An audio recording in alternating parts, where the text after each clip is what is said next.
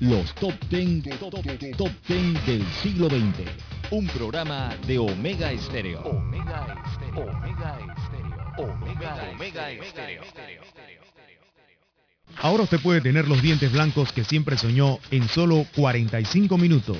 En Balboa Dental Clinic le ofrecemos el sistema de blanqueamiento Zoom 2, utilizado por el Dr. Dorfman en la serie televisiva Extreme Makeover.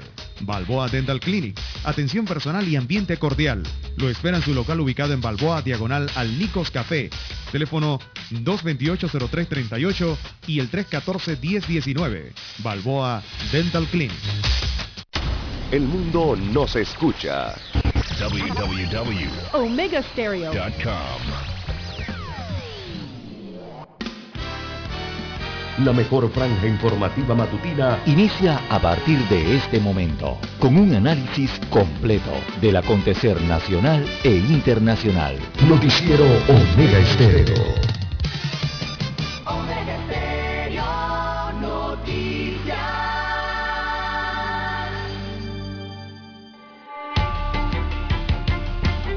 Continuación, los titulares, con los hechos que son noticias hoy.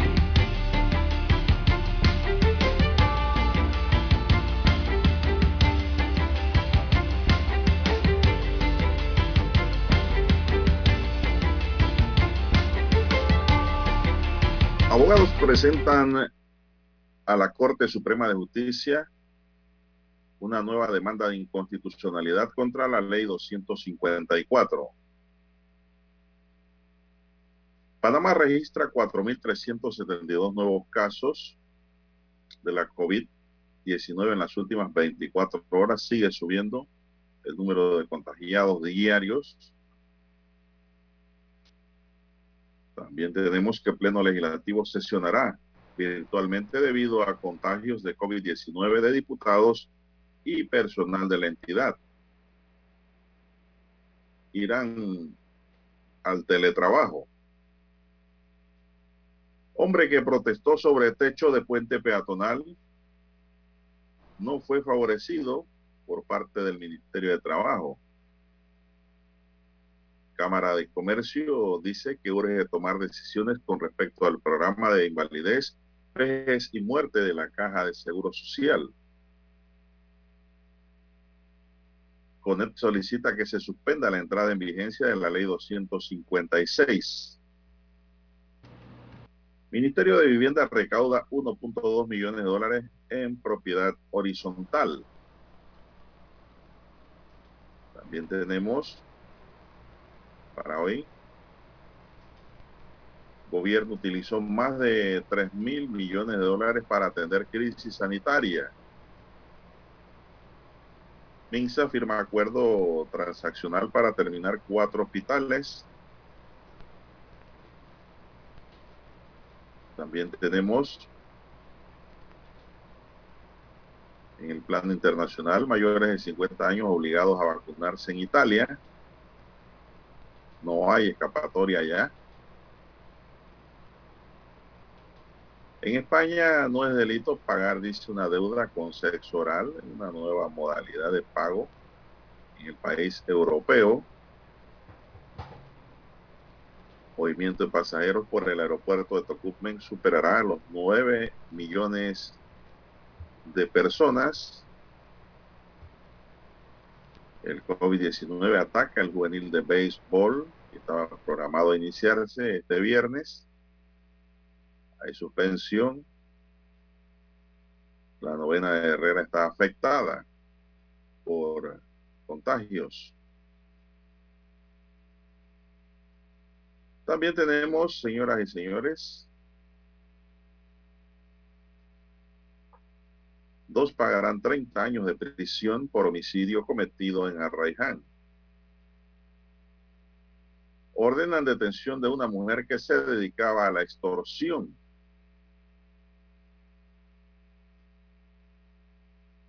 continúa la búsqueda de las dos desaparecidas en Chame,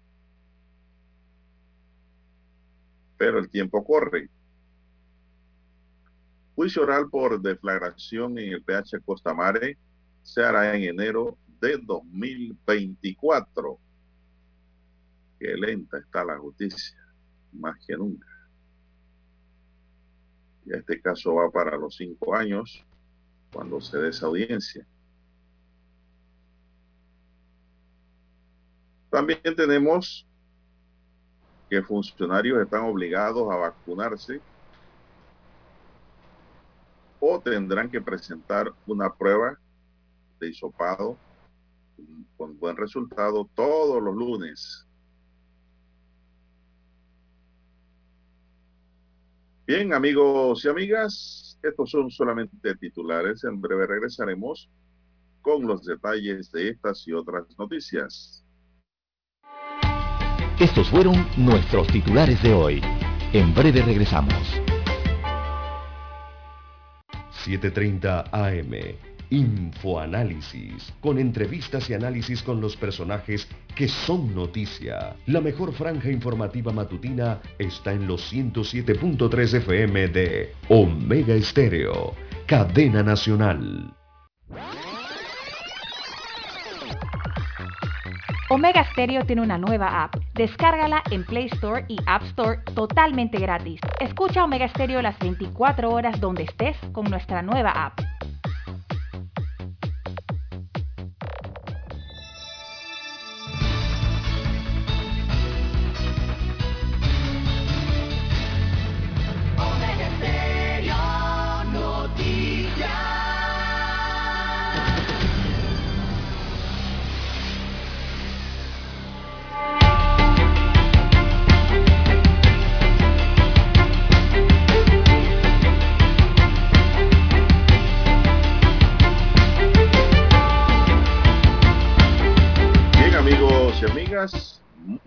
Días.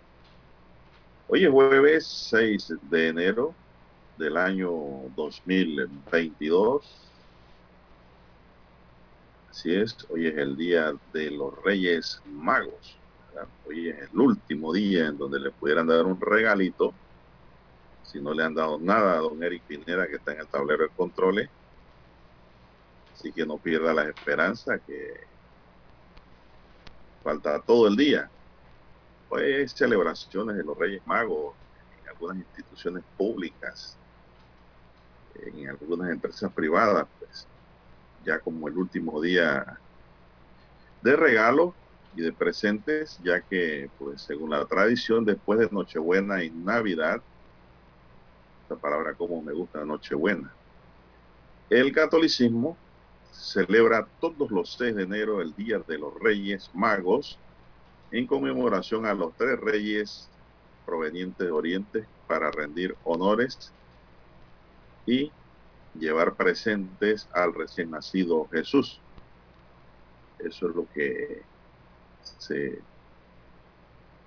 hace eh, todos los 6 de enero. Así que hoy es 6 de enero, también hoy es el día en que es el último día en que la gente prende sus foquitos de Navidad. Y hay gente que después del 25 no prende nada. Pero tradicionalmente siempre los foquitos y lucecitas de Navidad se prenden, se encienden hasta el 6 de hoy. Esa tradición se ha ido perdiendo. Poco las conservamos ya en Panamá realmente. Así que pues hoy es 6 de enero. Feliz Día de Reyes a todos.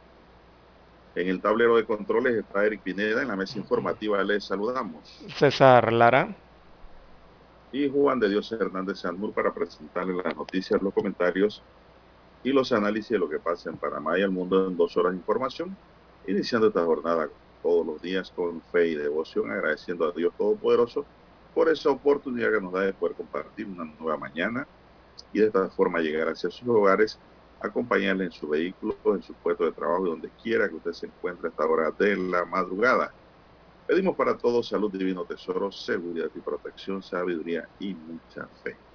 Mi línea directa de comunicación anotela es el doble seis catorce catorce cuarenta y cinco, es mi línea directa de WhatsApp, doble seis catorce catorce cuarenta y cinco.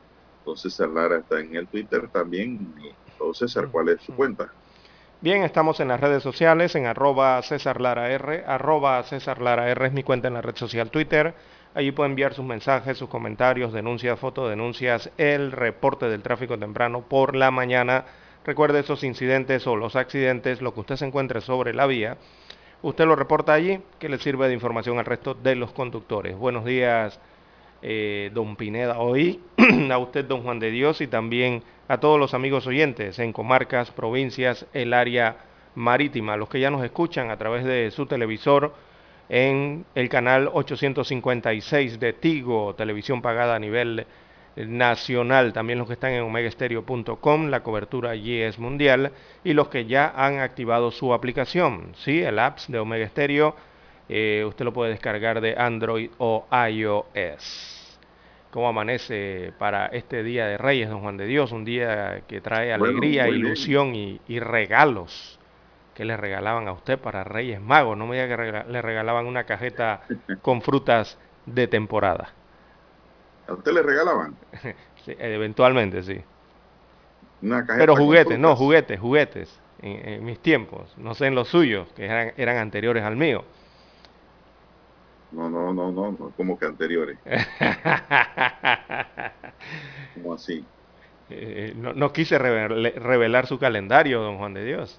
No, pero si usted nada más me lleva a mí dos, tres años. Ah, sí. Estamos ah. hablando ah, bueno, está bien. no se haga. no se haga, no se haga. No, en, el tiempo de Reyes Magos siempre te regalaban algo, por ahí un juguetito, ¿no? Así es. Una fiesta, una fiesta. Es una fiesta, claro, una fiesta. Eh, yo recuerdo, Lara, que pasé un 6 de enero, tenía cuatro años, en el hospital de Santiago. Ah, caramba. ¿Qué padecía? Y yo no padecía nada. ¿Qué estaba haciendo en el hospital entonces? No, porque yo escuchaba siempre, me decían que viene el 6 de enero y que vienen los Reyes Magos y donde regalan juguetes y golosinas en el hospital del ah. niño en Santiago. Yo le dije a mi papá que me sentía mal. y Me llevara al hospital. Cuando me llevó allá, dice el pediatra, y este niño tiene presión alta. Y era el susto de lo que había inventado. Vamos a dejarlo en observación 24 horas. Cuando me dijeron eso, la emoción me, embargó, César. Yo entré el 5, esperando el 6. Óigame, en efecto era así, ¿verdad? Como contaba la gente, el día 6 recuerdo muy claramente en la madrugada venían los reyes vestidos de reyes magos cama por cama, don César. La verdad, era cierto. Tirándole en la cama, en los pies a los niños, dejándole por los niños, había de todas edades, eh, juguetes y golosinas. Me acuerdo, un pasaje muy, muy cierto. Bueno, el día 7 yo salí muy bien con juguetes y golosinas. ¿Qué le pareció esa? bueno, eh, eh, una anécdota. Así mismo es don Juan de Dios en la celebración de ese Reyes Magos, ¿no? Que describe San Mateo. la creatividad, la creatividad de un niño de cuatro años. Decir que estaba que lo hospitalizaran para que le dieran los juguetes y las golosinas. Yo llevé muchos juguetes y golosinas recuerdo. Bueno, interesante, ¿no? Así es, así lo decía no sé si eso se hace ahora. No sé si esa tradición se hace.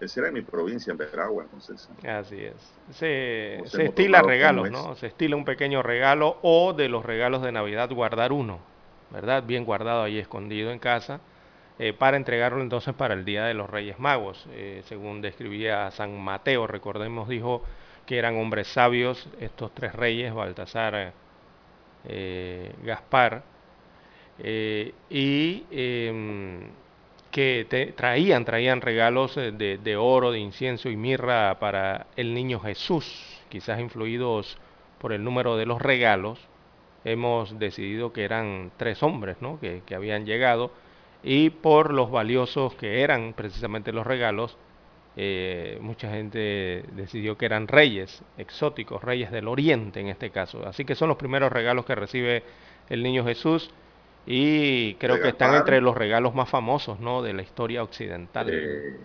Gaspar, Melchor y Baltasar. Y Baltasar, sí, son tres. Eh, así que en el Día de los Reyes Magos... Los apellidos, que se lo sabe, me lo dice.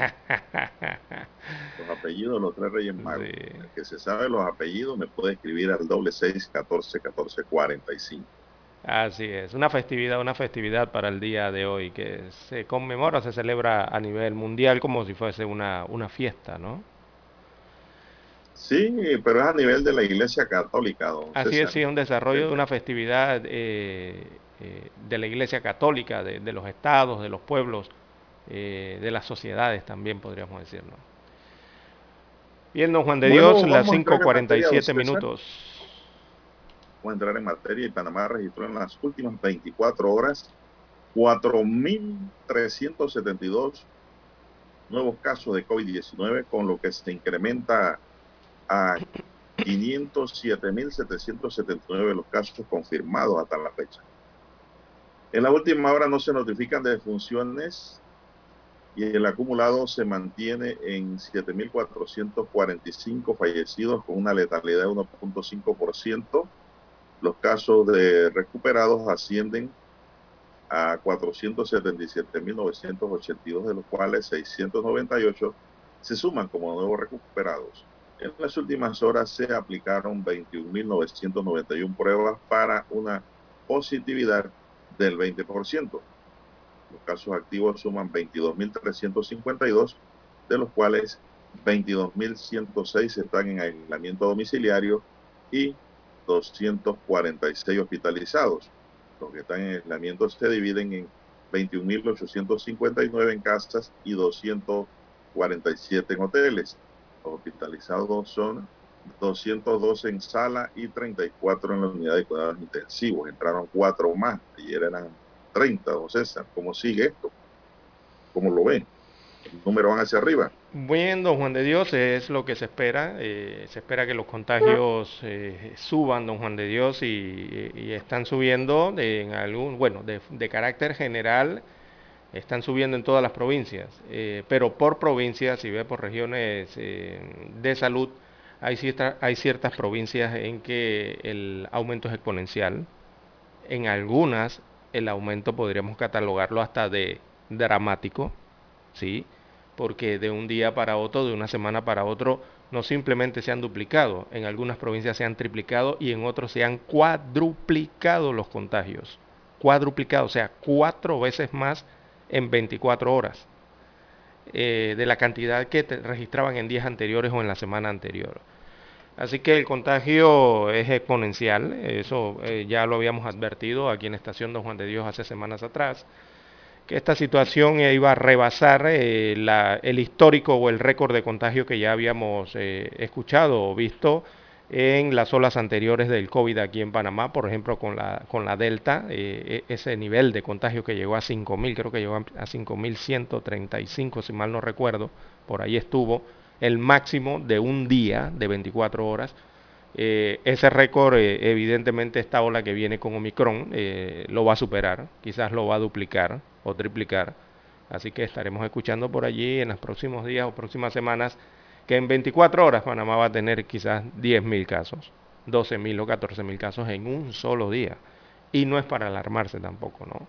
Ahí es que cuidarse, tratar de mantener el, distanciamiento, eh, el alejamiento este social de, un, de, un, de dos metros si es posible, ¿verdad? Utilizar la mascarilla e ir por los que han tenido sus dos vacunas, ir por su tercera dosis. La tercera dosis refuerza, eso es como cuando usted va en el vehículo, don Juan de Dios, y usted ve la aguja del tanque de la gasolina que está llegando a E, ENTI, que se está quedando sin gasolina. Bueno, usted va a una estación y recarga, ¿verdad? Y pone full, eh, completo, lleno, el tanque. Bueno, así mismo hay que hacer con el refuerzo de la vacuna, don Juan de Dios. Con el tiempo, el refuerzo de, digo, los anticuerpos eh, que generan las vacunas van bajando, van bajando sus cargas. Entonces, el refuerzo lo que hace es volver a subir esas cantidades de anticuerpos para enfrentar la hora, la ola que nos viene enfrente, ¿no? Que es la de Omicron y los rezagos que quedan de la variante Delta. Así que lo que hay es que protegerse. Eh, si usted está, tiene acceso a la vacuna, no espere la otra semana, no, no, no, no, no, vaya inmediatamente y colóquese su refuerzo eh, o, a, sus, o, a, sus, hijos y mantenga la mascarilla. Esté pendiente si puede ser usted un contacto cercano o directo. Eh, recordemos que hay mucha gente laborando en oficinas, hay gente circulando en, la movilidad que hay en el país y hay que estar pendiente también de esas situaciones y saber qué hacer respecto a eso para tratar de contener los contagios. Bueno, así es. Bueno, y hay un nuevo decreto, don César, que lleva la firma del presidente de la República, Laurentino Cortizo, que dispone la obligatoria vacunación para todos los funcionarios, según informó el ministro de Salud, Luis Francisco Sucre. Sucre aclaró que los funcionarios que decidan no vacunarse, mucha atención esto debe estar claro, los funcionarios que decidan no vacunarse deberán entregar una prueba negativa todos los lunes ante su jefe inmediato o ante el Departamento de Recursos Humanos.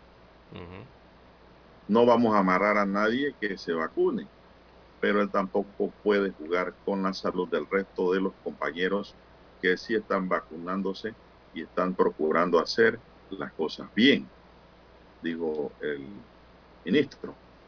El titular de salud también adelantó que Panamá va a acogerse al esquema completo de vacunación siguiendo el modelo de otros países, es decir, las tres dosis. Ahora va a ser el esquema completo, don César. Exacto, sí. En ese sentido, señaló que a partir del 28 de enero, la normativa serán las tres dosis, debido a que la aplicación de las dos dosis de inmunidad baja a 50% y con la tercera dosis se logra nuevamente remontar a un 70% la posibilidad de estar protegido. Panamá reportó el miércoles, o sea, ayer, un total de 4.372 casos positivos del COVID-19. Bueno, don César, ¿qué le parece la medida que viene? Eh, no, sí, son, sí, sí, son las medidas que hay que adoptar, don Juan de Dios, frente al proceso de vacunación general que hay en el país y que hay en el mundo. Eh, y sí, Y, y, sí, por lo menos la tercera dosis, eh, que la, bueno, la conocíamos como dosis de refuerzo al, a la vacunación completa que eran dos, ahora completa es tres eh, por año, ¿no? Bueno, lo que no dice el decreto es qué pasa con aquel funcionario que no lleve las pruebas negativas los lunes. Tiene que pasar por recursos humanos no sé qué tipo de sanción cabrá allí. Digo, no te pueden sancionar, Lara, mire cómo es el jueguito este. No te pueden sancionar porque no te has vacunado, porque en realidad es tu derecho, ¿no? No es obligatorio, exacto.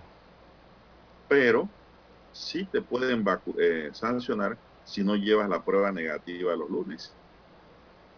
Estás incumpliendo un decreto por ese lado. Allí está. ¿Qué le parece? Bueno, por eso le digo, eh, tendría que pasar por recursos humanos. Allí hablan con él. Allí hablan con el funcionario. Ya saben, los funcionarios, la vacunación sí es obligatoria, pero el que dice que no se va a vacunar va a tener que llevar la prueba negativa todos los lunes.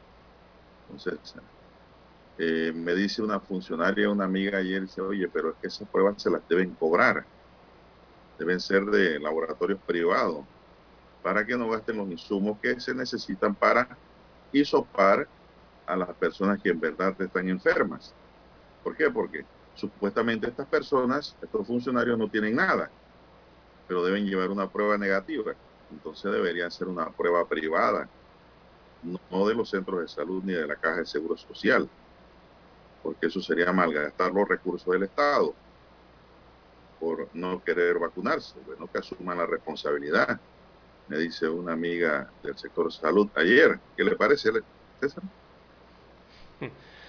Eh, don Juan de Dios, pruebas, eh, bueno, se hacen eh, de carácter público y de carácter privado. hay que ver qué es lo que dice el decreto en cuanto a cómo tiene que ser esa prueba. si especifica alguna algún laboratorio o algún mecanismo. Eh, puede ser cualquiera de las dos. Negativa solamente. Ah, bueno. De un laboratorio idóneo. Bueno, eh, puede utilizar cualquiera de las dos. Ese es el, tema. Que toda la semana van a, estar, van a estar gastando los recursos del Estado en algo que en verdad sirve para alguien que sí necesita hisoparse, por ejemplo, porque tiene una gripe rara, un dolor de cabeza, qué sé yo, una rompehueso, y se le está confundiendo con, o podría confundirse con el COVID. Bueno, hay una pausa, don Eli, digamos usted allá. No, seguimos, pues, don César. Sí. Bueno, los indicadores, eh, don Juan de Dios, eh, las proyecciones, como se están viendo todas las gráficas que se entregan eh, diariamente y semanalmente, en cuanto al tema de los hospitales en nuestro país, todas estas estadísticas oficiales que entregan las autoridades de salud, mm, estos indicadores nos están hablando de que la presión en los sistemas sanitarios en el país o, el uso, ¿no? la atención que se da, eh, esto se va a situar eh, a, situaciones similares a las olas anteriores, don Juan de Dios, ¿verdad? Las olas anteriores que también vimos que eran bastante virulentas. Nos referimos a, la, a, las, a las de Delta y a las de, y a las de Alfa y Gamma. Eh, pero mm, las autoridades, bueno, han destacado que esta nueva variante que vamos a tener, que es la Omicron, es más leve que las anteriores y esto implica, pese a su mayor capacidad de contagiar a las personas, eh, la mayoría de los nuevos casos lo que se está observando es que no se tornan graves, no son casos graves eh, o no se tornarían graves, lo que evitaría, para mi concepto, poner en jaque la, capacidad ¿no? de los centros eh, hospitalarios del país, como sí ocurrió al inicio de la pandemia, recordemos, ¿no? en aquella primera ola. Bueno, Lara, eh, pero eso lo tiene que determinar es el médico. Eh, sí, exactamente, pero, las, estadísticas están, las estadísticas hospitalarias, ¿no? que le va a dar con Omicron leve, suave, a lo mejor hasta sin, sin síntomas. Pero me refiero a la capacidad total, ¿no? del hospitalario. Pero a mucha gente, depende de su condición de salud, su inmunidad como está, puede parar en, hasta en la UCI. Exacto. pero me refiero a la presión hospitalaria, ¿no? Que eso no, no es nada tampoco porque no es cierto. Mm, me refiero a la... el mundo no le da igual. Sí, don Juan de Dios, pero me refiero a la presión hospitalaria. Recordemos que la capacidad de UCI en nuestro país eh, es mayor, tenemos una gran cantidad de camas UCI, una gran cantidad de respiradores. También hay gran cantidad de camas de sala eh, para atender eh, a pacientes, don Juan de Dios. Y en los niveles que se presenta hasta el momento, mm, la presión no ha sido tal hasta el momento, ¿no? Con el aumento de los casos, evidentemente van a aumentar algunos pacientes en sala y algunos pacientes en unidades de cuidados intensivos. Pero hasta el momento los cuadros leves eh, no requieren de hospitalización con estas variantes que estamos teniendo en el país. ¿Qué es lo positivo? no juegue, como, como que, dice el dicho, no juegue con la, ¿Qué es lo positivo? del mono. no, le estoy hablando de las estadísticas, eh, don Juan de Dios. No es que esté jugando bueno, eh, mucho cuidadito, ¿ah? porque esto que usted dice puede llamar al desorden de la gente. No, yo no he llamado a ningún desorden, simplemente estoy hablando de las estadísticas que puede llamar al desorden, no he dicho que ah, está llamando al desorden. Muy bien, puede. Muy bien. Puede, le estoy diciendo. Porque si usted le dice a la gente que eso no es nada, la gente no se cuida. Yo no he dicho que es nada, don Juan de Dios.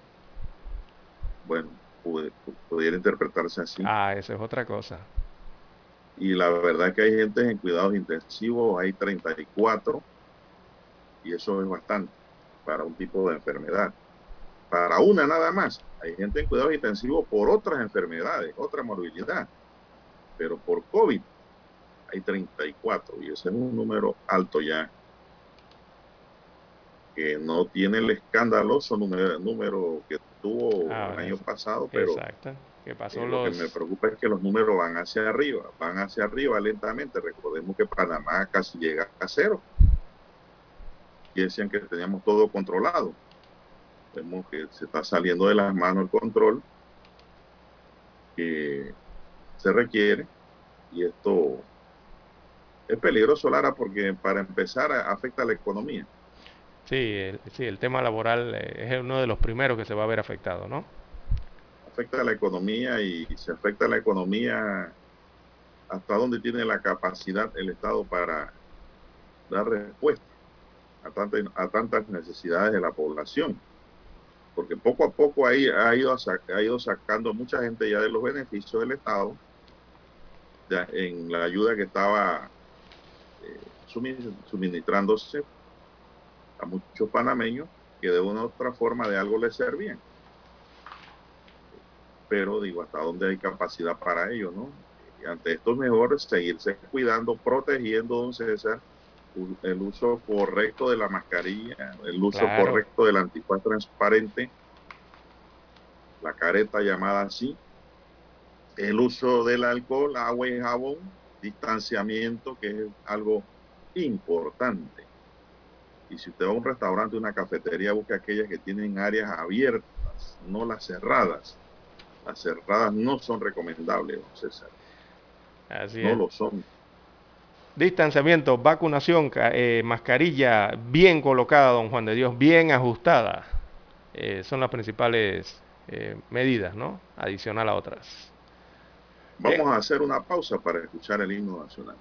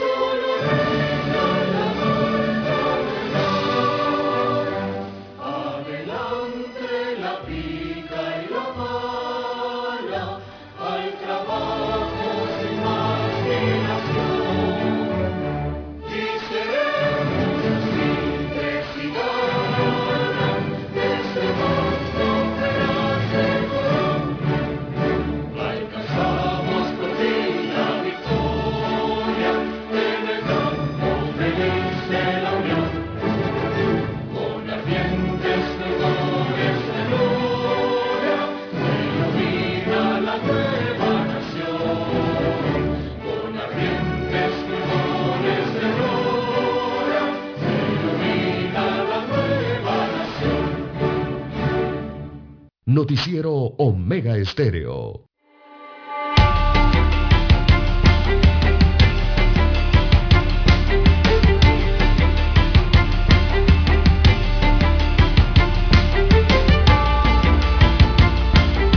Bien, regresamos a la sintonía del noticiero Omega Estéreo, las 6.5, 6.5 minutos de la mañana en todo el territorio nacional. Bueno, César, usted sabe que a consecuencia de los contagios la Junta Directiva de la Asamblea Nacional de Diputados convocó al Pleno Legislativo a sesionar virtualmente desde el martes 11 al jueves 13 de enero entre, ante el contagio por COVID-19 de algunos diputados y personal de este órgano del Estado. La aprobación de esta medida, según informó el presidente de la Asamblea, el diputado Cristiano Adames, se dio el miércoles en junta directiva ampliada.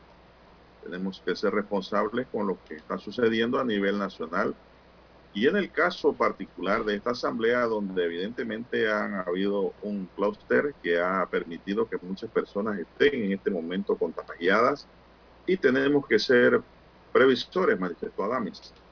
Detalló que la sesión ordinaria de este jueves se llevará a cabo el martes 11 de enero de manera virtual. Las sesiones virtuales iniciarán en el primer llamado a las 10 de la mañana, el segundo llamado será a las 10 y 30 de la mañana mucho contagio en la asamblea, don. Sí, y va a seguir ocurriendo no simplemente en la asamblea. Recordemos las características eh, de los lugares de trabajo en Panamá. Eh, muchos edificios cerrados, muchos, muchos ventanales. Eh, no son característicos de los edificios actuales, pues los modernos, de áreas ventiladas como aquellos edificios de antaño, de los 70, 60 que conocíamos, que hay mayor ventilación allí cruzada, ¿no? Así que evidentemente los contagios van a aumentar. Eh, eh, una de las recomendaciones que se hace es el teletrabajo. Eso lo ha pedido la Organización Mundial de la Salud hace más de un mes, eh, sabiendo lo que iba a ocurrir con la Omicron, que los gobiernos adoptaran medidas y entre ellas aplicaran el teletrabajo. Fue lo primero que le dijeron a, a las naciones asociadas a la Organización Mundial de la Salud. Y en Panamá muchas empresas están aplicando esto, don Juan de Dios, del, del teletrabajo desde hace algunos días. Eh, han enviado a parte del personal a, trabajar a casa. Eh, continúan laborando, eso sí, todas las horas, pero eh, desde, a distancia, ¿no? de, forma remota en el teletrabajo.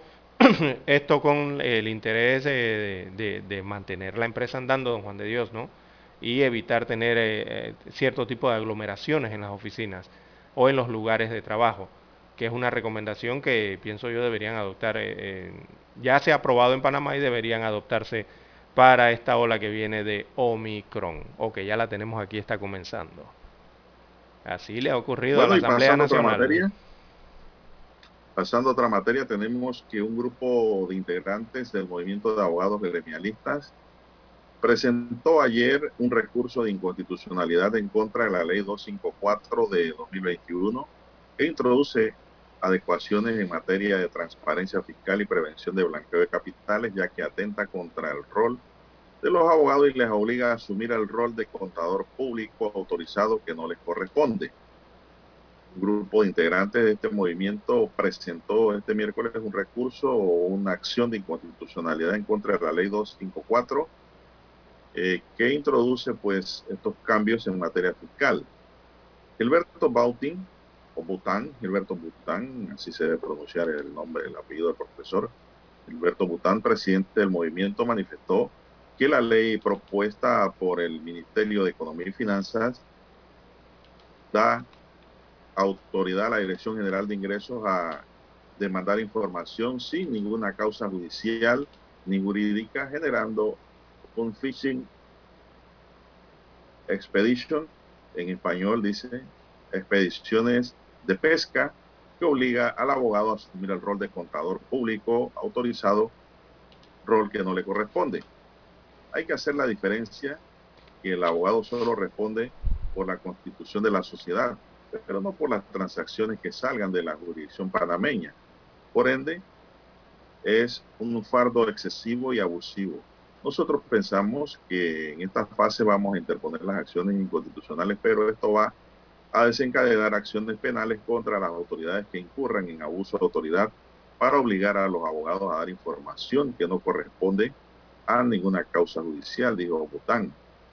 Y agregó, realmente la preocupación es que esta ley no beneficia a la profesión ni tampoco cumple con las exigencias de la OCDE ni de las GAFI yo creo que la injusticia tributaria está en los privilegios que son las grandes corporaciones y los inversionistas extranjeros que tienen exención de impuestos y no la clase media, consideró el representante del movimiento de abogados gremialistas. Esto es lo que expuso ayer, claro, todo un condensado, ¿no? Una síntesis de todo lo que expuso el profesor Bután luego de presentar la acción de inconstitucionalidad. No sé si tienes algún comentario. Son las seis y diez minutos, porque también hay una noticia asociada a este tema, don César. No sé. ¿Tienes algo sobre eso? Y es que el CONEP también habla del, tema. El CONEP solicita que se suspenda la entrada en vigencia de la ley 256. Los empresarios consideran que existen limitantes de tipo técnico, económico y de tiempo que impiden la implementación de una nueva medida tributaria. Este es por otra causa, pues, que el sector privado a través del Consejo Nacional de la Empresa Privada manifestó su preocupación por la implementación de la ley 256 de noviembre de 2021 que modificó la ley 76 de 1976 sobre medidas tributarias y que lo hizo de manera expedita en consulta. El poder considera que existen limitantes. Mire lo inconsulto que he puesto, que ni siquiera el poder fue consultado debidamente, don César, que son los que tienen que eh, tributar de manera electrónica y expedita. El CONEP considera que existen limitantes de tipo técnico, económico y de tiempo que impiden la implementación y cumplimiento de esta medida. Tal es el caso de la escasez en el mercado de los equipos fiscales con dispositivos de transmisión requeridas, la incapacidad económica de un número importante de empresas para realizar nuevas inversiones en el sistema. Claro, estamos en pandemia, esto no ha terminado. Fundamentalmente en las pequeñas y medianas empresas en momentos en que atraviesan grandes dificultades económicas producto de la pandemia y el poco tiempo para que la empresa realice las adecuaciones correspondientes para la implementación exitosa de un proceso de esta naturaleza, sostiene el CONEP, se requiere crear las condiciones adecuadas para su implementación. Por ello, la CONEP solicita que se realicen jornadas de capacitación también, formación y divulgación dentro de las empresas previo a la implementación de la referida medida que permitan resolver consultas, esclarecer y unificar conceptos. Estimamos que algunas disposiciones de la antes mencionada ley producen un inaceptable nivel de discrecionalidad. Preocupa que haya normas como las que indican que la DGI queda facultada para colocar etiquetas de cumplimiento o incumplimiento de la ley, con lo cual se le da a la institución fiscalizadora una discrecionalidad que puede generar discriminación, señalaron los empresarios en un comunicado. Es importante conocer cómo se garantiza la seguridad personal y la información del contribuyente, toda vez que los servicios serán tercerizados. Expresamos un firme desacuerdo con la estructura de multa que establece la ley, ya que consideramos que es hasta desproporcionada, don César. En la posición del CONEP. El CONEP pide que se suspenda la entrada de vigencia. Los abogados y contadores piden que se modifique o se derogue todo aquello concerniente a las profesiones liberales. Esto es lo que está ocurriendo, don César, sobre el tema. Eh, otra cosa que ha dicho el Colegio Nacional de Abogados que está haciendo una ley inconsulta. Ni siquiera se tomó en cuenta el Colegio Nacional de Abogados, ni al Colegio Nacional de Contadores Públicos. Todo lo han hecho a la velocidad de la luz. Y pues aquí están las consecuencias. Hay que hacer la pausa, don Juan de Dios, y retornamos. 6, 14 minutos. Una pausa y volvemos.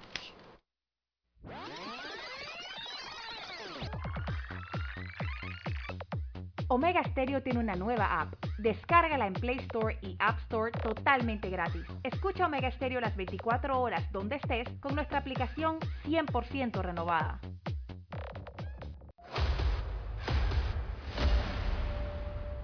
Desde los estudios de Omega Estéreo, establecemos contacto vía satélite con la voz de América. Desde Washington, presentamos el reportaje internacional.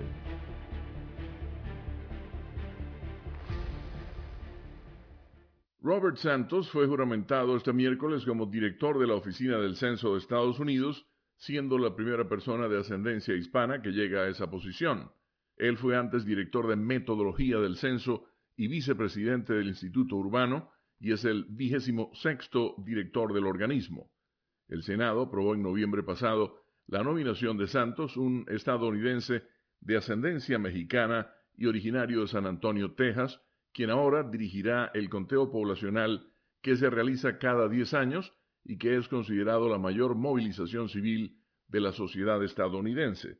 La agencia AP informa que a su cargo también estará la realización de diversos sondeos y estudios sobre las tendencias demográficas del país. Su responsabilidad será ahora hacer los preparativos para el censo 2030, divulgar cifras derivadas del censo 2020 y manejar otros programas de esa agencia. El señor Santos es un gran líder y confío plenamente en que dirigirá la oficina del censo con integridad durante los próximos años, señaló la secretaria de Comercio Gina Raimondo y el departamento que dirige supervisa la oficina del censo. Me siento profundamente honrado y asumo con humildad la tarea de dirigir la mayor agencia estadística del gobierno federal, afirmó Santos. El ahora alto funcionario es la primera persona no blanca en ser confirmada de manera permanente como director de la oficina del censo. James Holmes, quien es afroestadounidense, fue nombrado director interino en 1998 tras la renuncia de Martha Rich.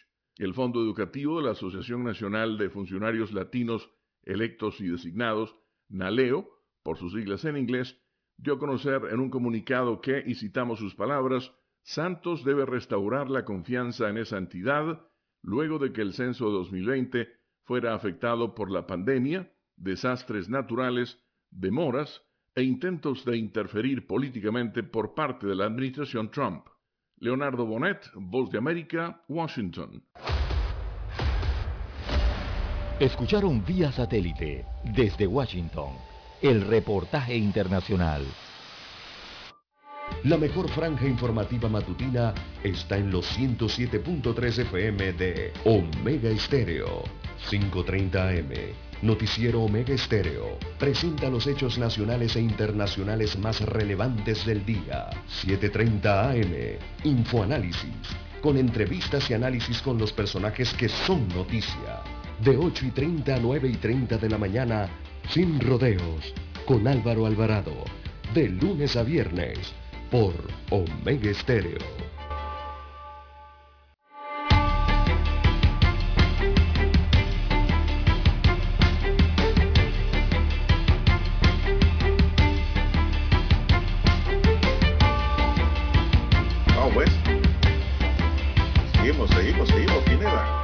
Bien, las 6.19 minutos eh, de la mañana en todo el territorio nacional, de don Juan de Dios. Dice un oyente, don César, que esto de las parrandas, esto de lo que le llaman las aglomeraciones, los parking, esto se puede controlar, dice, aumentándole un impuesto al alcohol, dice el oyente.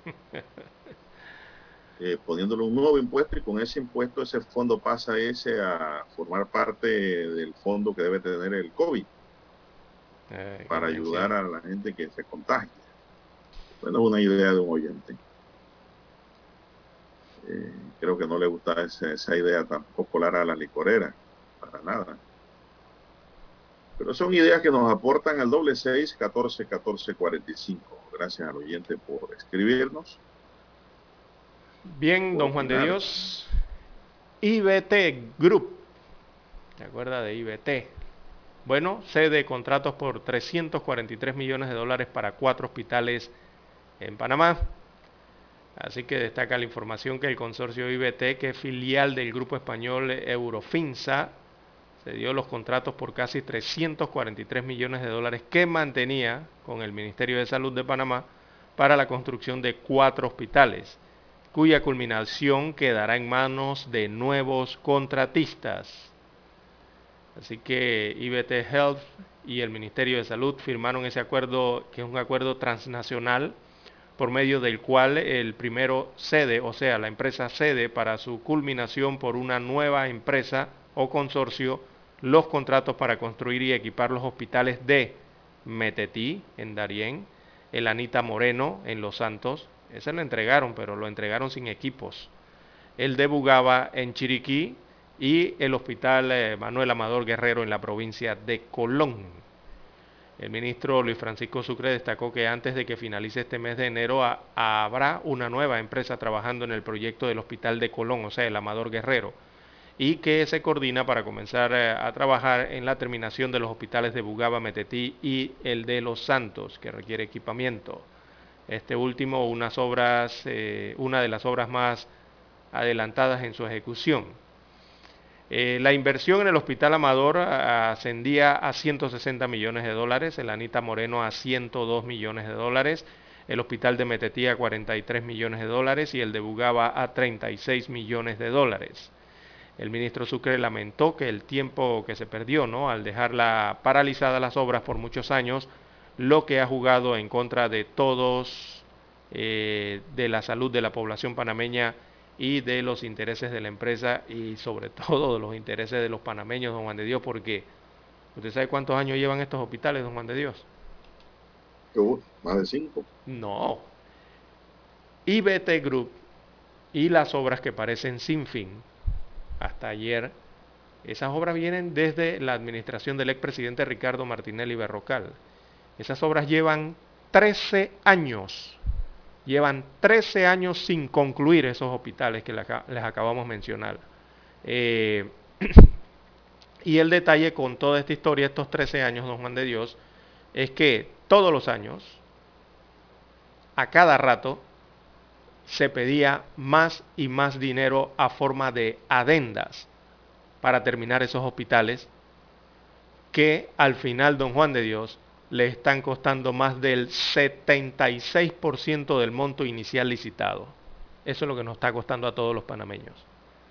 Eso es una cuestión que era inadmisible ya, que era muy irresponsable, muy negligente lo que estaba ocurriendo por más de esa década. En, en hospitales que si usted los suma en sus licitaciones, esos hospitales nos debieron costar los cuatro, 237 millones de dólares. Pero ¿qué ha ocurrido en 13 años? Hasta el día, hasta este año 2021, nos han estado costando 418 millones de dólares, si usted le suma todas las adendas que le han hecho. Y como aún falta para terminarlos, seguramente nos costarán al final más de 500 millones de dólares, algo que no debió costar más de 200, don Juan de Dios.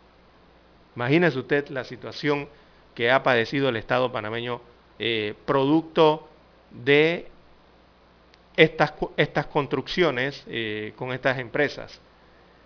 Es una lástima, ¿no? Lo que ha ocurrido. ¿Pero producto de qué? Bueno, de, la mala gestión de los gobiernos ah, anteriores o qué? Ah, bueno, entonces. Digamos las cosas como son, dígame usted. Allí viene el tema de los costos eh, eh, que han sido por adendas cada año, que han tenido que pagar tanto la administración Martinelli como la administración Varela y que seguramente tendrá que desembolsar algo también la administración Cortizo. Entonces hay cuatro hospitales. También esta empresa ha tenido unos centros educativos y hasta un centro penitenciario que han estado en la, en la polémica. Y, y en muchas obras, que son obras sin terminar, no se habían logrado acuerdos hasta este. El detalle con este acuerdo es que no hay más detalles. Simplemente dicen que sí, logramos un acuerdo con la empresa IBT, y el MINSA o el Estado panameño, pero no se da detalles si se va a desembolsar eh, eh, algún tipo de, dinero más por parte del Estado panameño, no dan mayores detalles al respecto, simplemente que se ha logrado un acuerdo. Eh, por lo menos... Exactamente, que, es que no lo han revelado.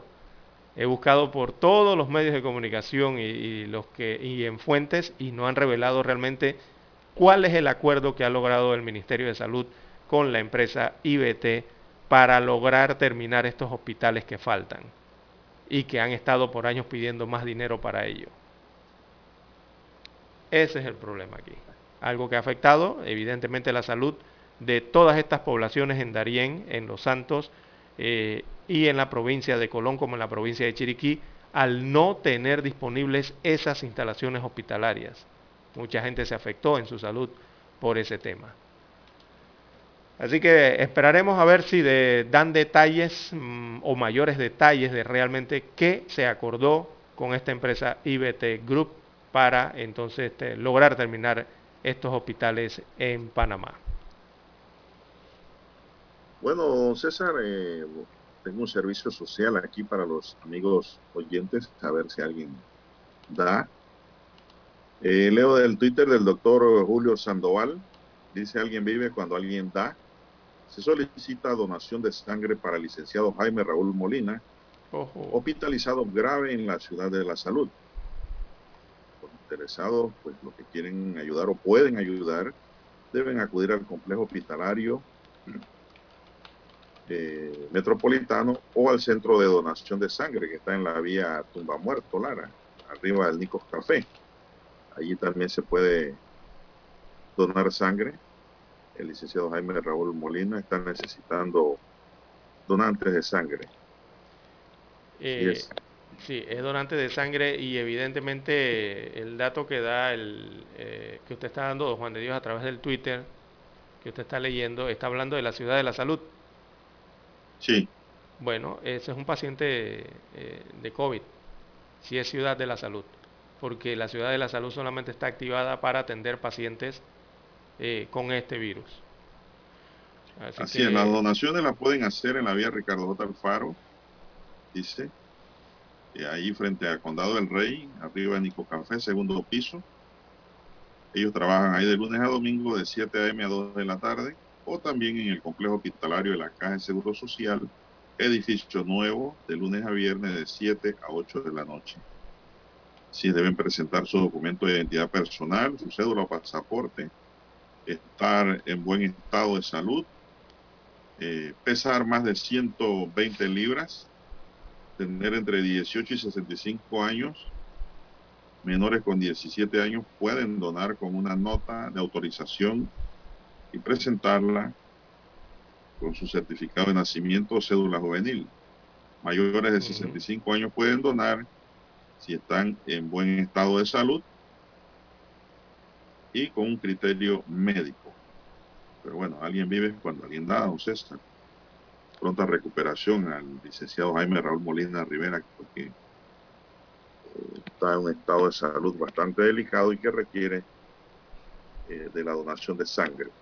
Así es, eh, fuerza al, al licenciado, una persona joven, así que esperemos Es una persona muy conocida en Panamá. Sí, Exactamente. Eh, es una persona, un, un profesional que tocó mucho el tema de, las medidas ¿no? de, que, se tomaban en cuanto al, al, trato de la pandemia en nuestro país. Él tenía sus puntos de vista eh, respecto a esas situaciones, sobre todo las medidas que tenían que ver con el tema constitucional o la posible violación de derechos humanos, eh, con lo que se estaba adoptando para enfrentar la pandemia en el país.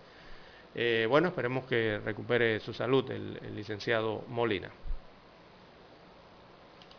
Bien, ya son las 6.29 minutos, don Eric. Vamos ya haciendo la pausa allí para escuchar el periódico. Infoanálisis. De lunes a viernes, de 7 y 30 a 8 y 30 de la mañana por los 107.3 FM de Omega Estéreo con Guillermo Antonio Adames, Rubén Darío Murgas y Milton Enríquez. Infoanálisis, el programa para gente inteligente como usted.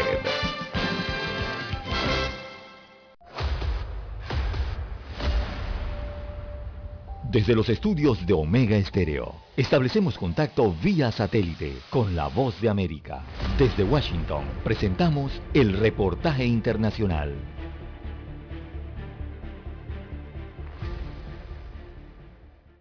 Deja nada a su paso. Quita carreteras, viviendas, fincas, eh, servicios, agua, colegios, mm, iglesias, lo quita todo. Así explica Carlos Gutiérrez su experiencia tras el fin de la erupción del volcán Cumbre Vieja. Originario de Venezuela, forma parte de las 7.000 personas evacuadas desde septiembre, cuando empezó la erupción. El consejero canario de Seguridad, Julio Pérez, dijo las palabras que todos esperaban. La erupción ha terminado. Ahora, días después del anuncio y tras los primeros trabajos de reconstrucción, unos mil palmeros han podido regresar a sus hogares. Carmen ha sido una de ellas. Un sentimiento encontrados, alegría y tristeza por los que se quedan detrás. Sin embargo, la emergencia en la isla continúa. Carlos Gutiérrez es uno de los palmeros que no puede regresar a su vivienda. La zona donde estaba situada en el municipio de Los Llanos de Aridane ha sido uno de los más afectados por la furia del volcán y desapareció bajo las coladas de lava. Es bastante complicado eh, ahora mismo ni siquiera saber o orientarte un poco de dónde estaba tu hogar. Ya ahora todo es lava. El venezolano está barajando la opción de vivir en las residencias modulares de emergencia que se están construyendo para los afectados. Y aunque hay mucho trabajo por delante, los servicios de emergencia trabajan sin descanso para que La Palma resurja de las cenizas. El gobierno canario calcula que casi 3.000 edificaciones quedaron destruidas y un total de 370 hectáreas de cultivos habrían sido afectadas. Julia Riera, Voz de América, Barcelona, España. Escucharon vía satélite desde Washington el reportaje internacional. Omega Estéreo, 24 horas en FM Estéreo.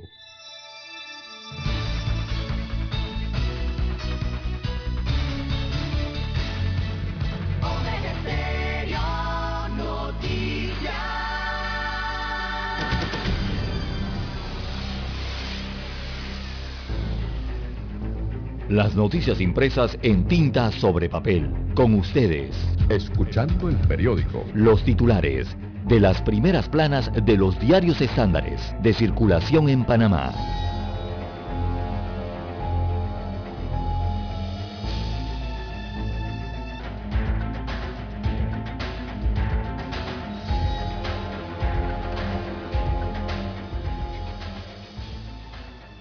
Bien, amigos oyentes, el diario La Prensa titula para hoy, Solís da un espaldarazo a las planillas de los diputados. Es el principal informe del diario La Prensa, ya que en el Pleno de la Asamblea Nacional, a donde acudió a rendir eh, un informe de su gestión, el Contralor General de la República, Gerardo Solís, eh, se puso la camiseta del gobierno de Laurentino Cortizo, así dice la prensa desde el podio legislativo desestimó las críticas a la actual administración, minimizó la mayoría de los escándalos surgidos en la pandemia, le dio un espaldarazo a las planillas de los diputados y justificó el aumento en la contratación de funcionarios del gobierno central.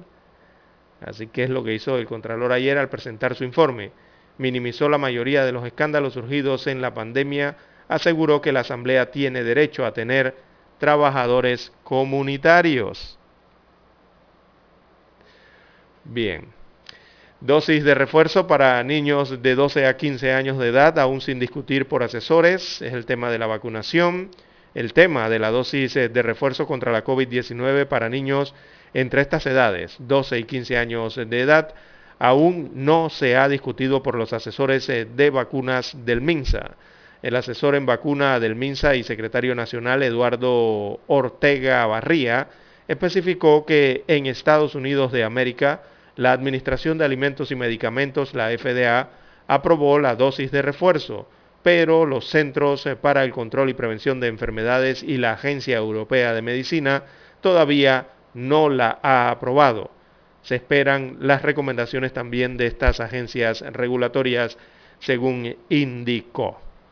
También Contrataciones Públicas solicita correcciones en licitación de la Universidad de Panamá. Es un tema de actos públicos.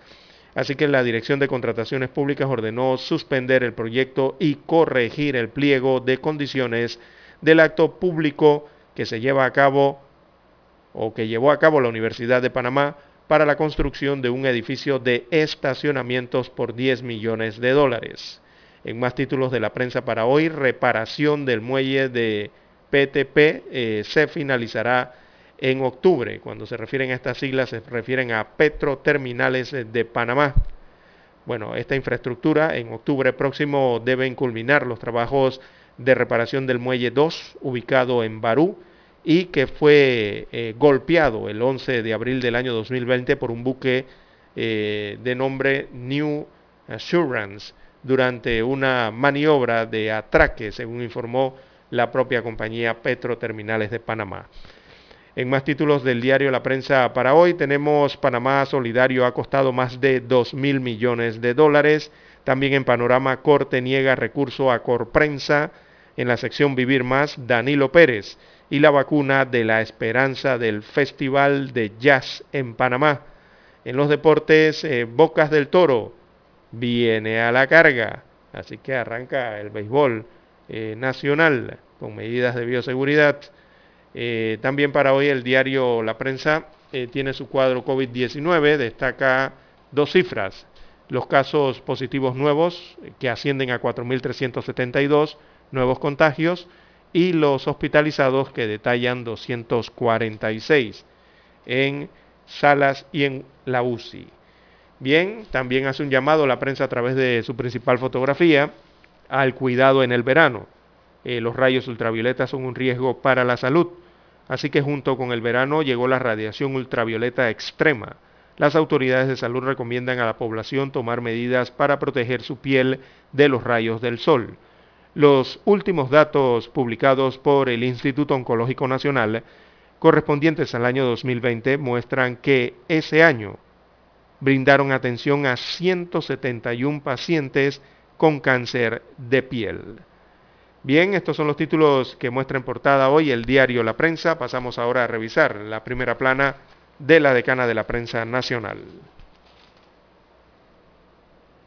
Bueno, la estrella de Panamá nos dice para hoy, estamos para evitar las tentaciones de la corrupción, dice Solís, según Gerardo Solís.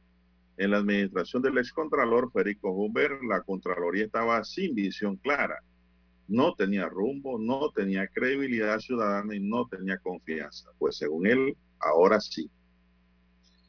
Más titulares, Fiscalía de Familia saturada en 2021. Hubo 21.718 denuncias.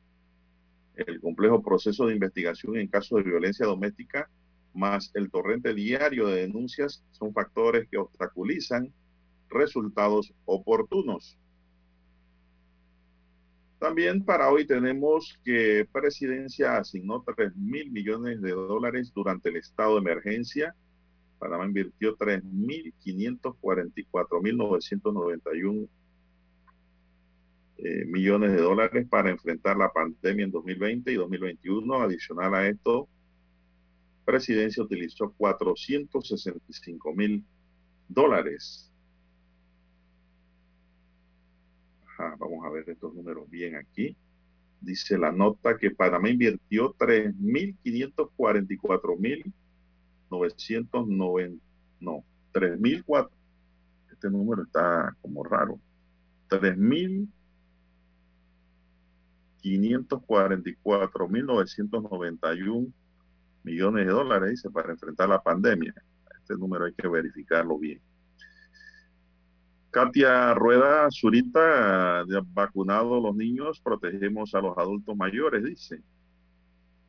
Abogados presentan a la Corte Suprema de Justicia recurso de inconstitucionalidad contra la ley 254. Panamá registra 4.372 nuevos casos de COVID-19 en las últimas 24 horas. Hombre que protestó sobre techo de puente peatonal en la vía Ricardo J. Alfaro no fue favorecido en el Ministerio de Trabajo. Pleno legislativo sesionará virtualmente debido a contagio de la COVID-19 de diputados y personal de la entidad. Ministro Sucre anuncia que vacunación contra la COVID-19 para funcionarios será obligatoria. Cámara de Comercio dice que urge tomar decisiones con respecto al programa de invalidez, vejez y muerte de la Caja de Seguro Social. CONEP solicita que se suspenda la entrada en vigencia de la Ley 256. Derechos del consumidor en las compras. Ministerio de Vivienda recaudará, recauda 1.2 millones de dólares en propiedad horizontal. En los deportes, Australia niega el visado a Djokovic y tendrá que abandonar el país las fuerzas fronterizas de Australia publicaron un comunicado en el que señalaron que Djokovic no podía o no cumplió con los requisitos de entrada al país en materia de control de sanidad. Messi, ya negativo, ha llegado a París y se entrenará con el PSG. Leo Messi llegó a la capital francesa este jueves para entrenar con sus compañeros del Paris Saint-Germain, PSG, después de dar negativo a COVID-19. Más titulares, FEPA suspende los torneos a nivel nacional por aumento de casos de COVID. También el juvenil de béisbol de Herrera enfrenta el viernes a los Santos con cinco bajas para COVID-19. Pero lo que ayer surgió a última hora era de que iban a posponer el campeonato. Kazajistán da un giro político para frenar las protestas y apartar a Nazarbayev. La policía colombiana advierte que Otoniel busca evitar la extradición en Estados Unidos. Obispo denuncia el terrible sufrimiento de los presos políticos en Nicaragua. Y Guaidó ratifica su disposición a retomar el diálogo con el gobierno venezolano. Amigos y amigas, estos son los titulares de primera plana que hoy les podemos brindar del diario La Estrella de Panamá. Y concluimos así con la lectura de los titulares correspondientes a la fecha. Vamos a una pausa y regresamos. Hasta aquí, escuchando el periódico. Las noticias de primera plana, impresas en tinta sobre papel. 7.30 AM. Infoanálisis, con entrevistas y análisis con los personajes que son noticia. La mejor franja informativa matutina está en los 107.3 FM de Omega Estéreo, cadena nacional. Para anunciarse en Omega Estéreo, marque el 269-2237. Con mucho gusto le brindaremos una atención profesional y personalizada. Su publicidad en Omega Estéreo. La escucharán de costa a costa y frontera a frontera. Contáctenos 269-2237. Gracias.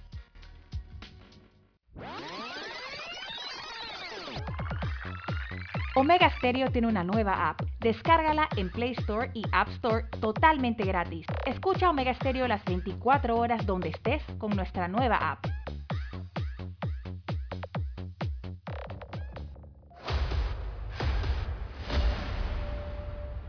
Desde los estudios de Omega Estéreo, establecemos contacto vía satélite con la voz de América. Desde Washington, presentamos el reportaje internacional.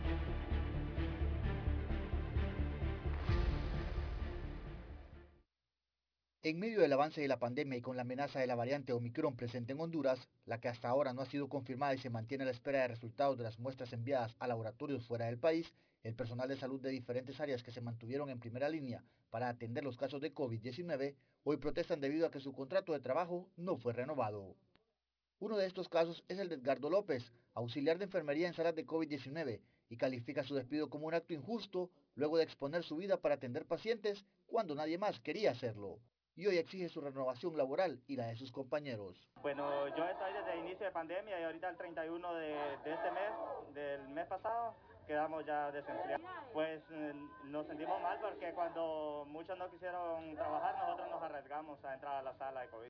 Desde el punto de vista de la epidemióloga Suya Pasosa, la variante Omicron es altamente contagiosa, aunque hasta ahora no se ha reportado muertes por este contagio en Honduras que es muy contagiosa, pero que no ha ocasionado hasta este momento muertes ni tantas hospitalizaciones. Y que seamos todavía irresponsables y que no nos vacunemos teniendo la posibilidad en nuestro país, esto sí es todavía muy grave.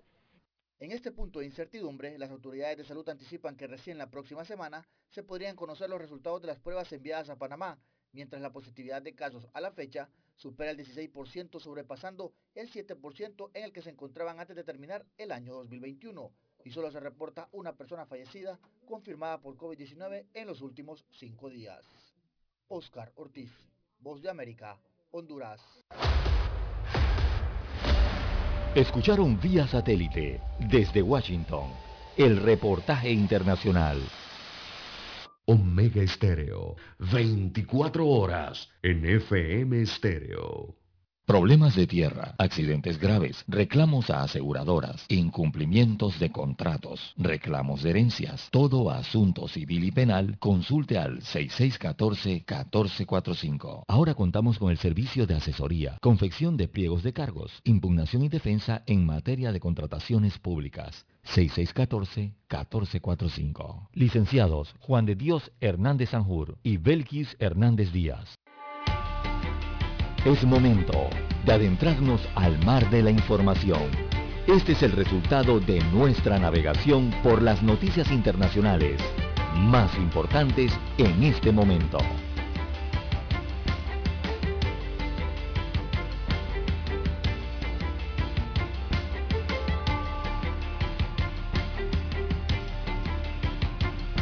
Bien, en la ronda internacional de información tenemos que el director de la Policía Colombiana, el general Jorge Luis Vargas, aseguró ayer que el capturado Dairo Antonio Usuga David, alias Otoniel, y jefe del Clan del Golfo, la principal banda narcotraficante del país, busca evitar la extradición a Estados Unidos. Elementos de información procesados por la Policía Nacional nos indican de las intenciones de Otoniel de evitar la extradición a los Estados Unidos, dijo el alto oficial en una declaración a los periodistas. Otoniel fue capturado el 23 de octubre en una zona rural de Necoclí, en el departamento de Antioquia, donde estaba cercado desde hace meses.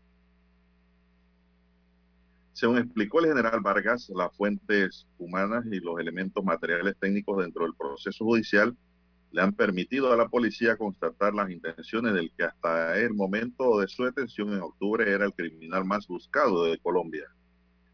Recolección en terreno en operaciones contra alias Chiquito Malo, Gonzalito, eh, Siopas y Brian indicarían de la articulación que tienen para lograr el objetivo de la no extradición, alertó el director de la policía, quien agregó que enviarán esa información a las autoridades judiciales de Estados Unidos. Estados Unidos piden extradición al jefe criminal para que responda ante cortes de Nueva York y Florida por cargos relacionados con el narcotráfico. En Colombia hay contra Úsuga 122 órdenes de captura y 6 sentencias condenatorias, entre ellas dos de 40 y 50 años de prisión por homicidio agravado, homicidio en personas protegidas, desaparición forzada, desplazamiento forzado y reclutamiento ilícito de menores. Este sujeto es tan peligroso que los colombianos prefieren que lo ajusticie los Estados Unidos de América. Imagínense las condenas que tiene ya. Tiene condenas. Y, pues, Estados Unidos lo está pidiendo y, y Colombia lo va a enviar sin lugar a duda, al país norteño. En otra información tenemos que el obispo nicaragüense Silvio Báez denunció ayer el terrible sufrimiento de los presos políticos en Nicaragua a causa de la crueldad de una dictadura inhumana en alusión al gobierno del presidente Daniel Ortega en el poder desde 2007. Baez, obispo auxiliar de Managua, quien se encuentra fuera de Nicaragua desde hace 33 meses por decisión del Papa Francisco por motivos de su seguridad, envió un mensaje en Twitter tras conocer que los denominados presos políticos están sufriendo desmayos, pérdida de memoria, de piezas dentales y de peso y aislamiento en las celdas. El terrible calvario de los presos políticos y la crueldad sin límite de esta dictadura señaló en otro mensaje Baez que reveló en 2019 que hubo un plan para asesinarlo en 2018 cuando estallaron unas manifestaciones contra el gobierno de Ortega por unas reformas a la seguridad laboral. ¿Se recuerdan ustedes, amigos y amigas, que la juventud en Nicaragua se alzó? Bueno, en ese momento la dictadura reció también. Los familiares de los más de 40 opositores nicaragüenses detenidos desde el año pasado en una cárcel conocida como Nuevo Chipote denunciaron las graves condiciones de salud y carcelarias en las que se encuentran sus parientes, principalmente los de la tercera edad. Esto es lo que está ocurriendo según denuncia eh, el obispo Báez Esto es lo que está ocurriendo en Managua, Nicaragua, con los presos políticos que tiene Ortega. Don Juan de Dios, ¿y habló sobre las palabras del Papa Francisco? No, dígame. Bueno, ayer el Papa Francisco cuestionó que las mascotas ocupen el lugar de los hijos. Así es, fue lo que dijo ayer el sumo pontífice, eh, que hoy vemos una forma de egoísmo en eso. Así que el Papa Francisco elogió la paternidad y la adopción durante la audiencia general de este miércoles en el Vaticano y lamentó que las mascotas tomen las veces el lugar de los hijos o tomen a veces el lugar de los hijos. Hoy vemos una forma de egoísmo, vemos que algunos no quieren tener hijos, a veces tienen uno y ya, pero en cambio tienen perros y gatos que ocupan ese lugar, subrayó el Papa durante la primera audiencia general del año eh, en la sala Pablo VI. El pontífice exhortó también a las instituciones para que faciliten los procesos de adopción, de modo que el sueño de los niños que necesitan una familia y de las parejas que desean acogerlos se haga realidad. La negación de la paternidad y de la maternidad nos menoscaba, nos quita humanidad, la civilización se vuelve más vieja, dijo el Papa Francisco. Volvió a criticar el llamado invierno demográfico y la dramática caída de la natalidad que se registra en numerosos países occidentales e instó a tener hijos o adoptarlos. Fue lo que dijo el Papa ayer. Agrego, Tener eh, un hijo, según dijo el Papa, siempre es un riesgo, ya sea natural o adoptado, pero más arriesgado es no tenerlo, más arriesgado es negar la paternidad, negar la maternidad, ya sea real o espiritual, según recalcó ayer en esa eh, audiencia, como es habitual.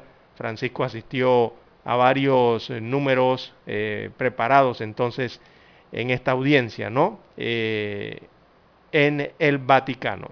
Así que su mensaje central fue el tema de la natalidad, don Juan de Dios, evidentemente, ¿no?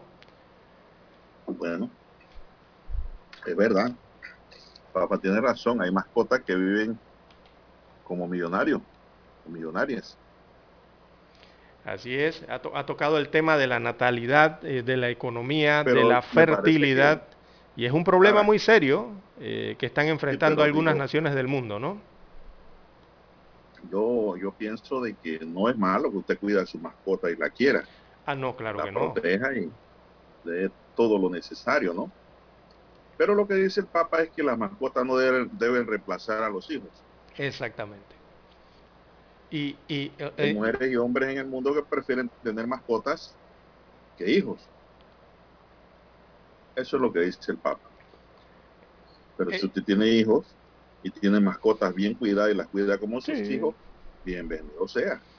Sí, el, tema de humanizar las mascotas, ¿no? También que me parece que rozó ahí el Papa con el tema de que más, muchas personas eh, eh, tratan a las mascotas como si fuesen seres humanos. Y que quieren vestirlas, quieren ponerle zapatitos y de todas estas cosas, ¿no? Pero bueno, ese es otro tema. El tema central que tocó la, el tema central me parece es el tema de la natalidad, el tema de la fecundidad, eh, estos temas que tienen que ver con esto, ¿no? Porque eso se ha convertido en un problema muy serio, don Juan de Dios, que están enfrentando eh, muchos países, sobre todo naciones europeas, algunas naciones asiáticas también están en este problema. Italia, Japón, España, Suiza, Alemania. Nada más hay que ver los datos que se han entregado a final de año en cuanto a la natalidad eh, en estos países y son alarmantes, la verdad. Y eh, viendo esos números, digo, si las personas no tienen más hijos, eh, yo no sé si es que la civilización, vamos rumbo a que la civilización colapse en algún momento de la historia, don Juan de Dios, porque sin hijos, o sea, sin descendencia, ¿qué va a pasar con la civilización? Hay países con una población vieja, según sus censos, según sus conteos, y, hay países que apenas tienen nacimientos. Entonces, eh, son países que tienen población vieja, con pocos nacimientos.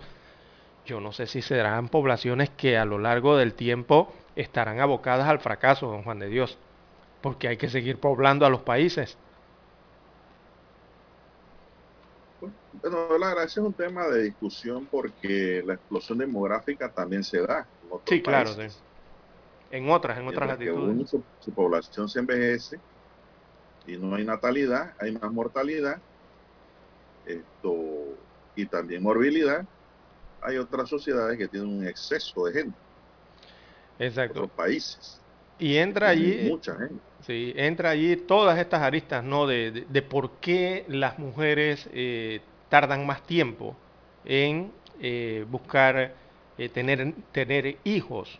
O sea, los números en Europa, por ejemplo, hablan de que el promedio es de 33 a 35 años y tan solo un hijo eh, en cuanto a las mujeres, ¿no?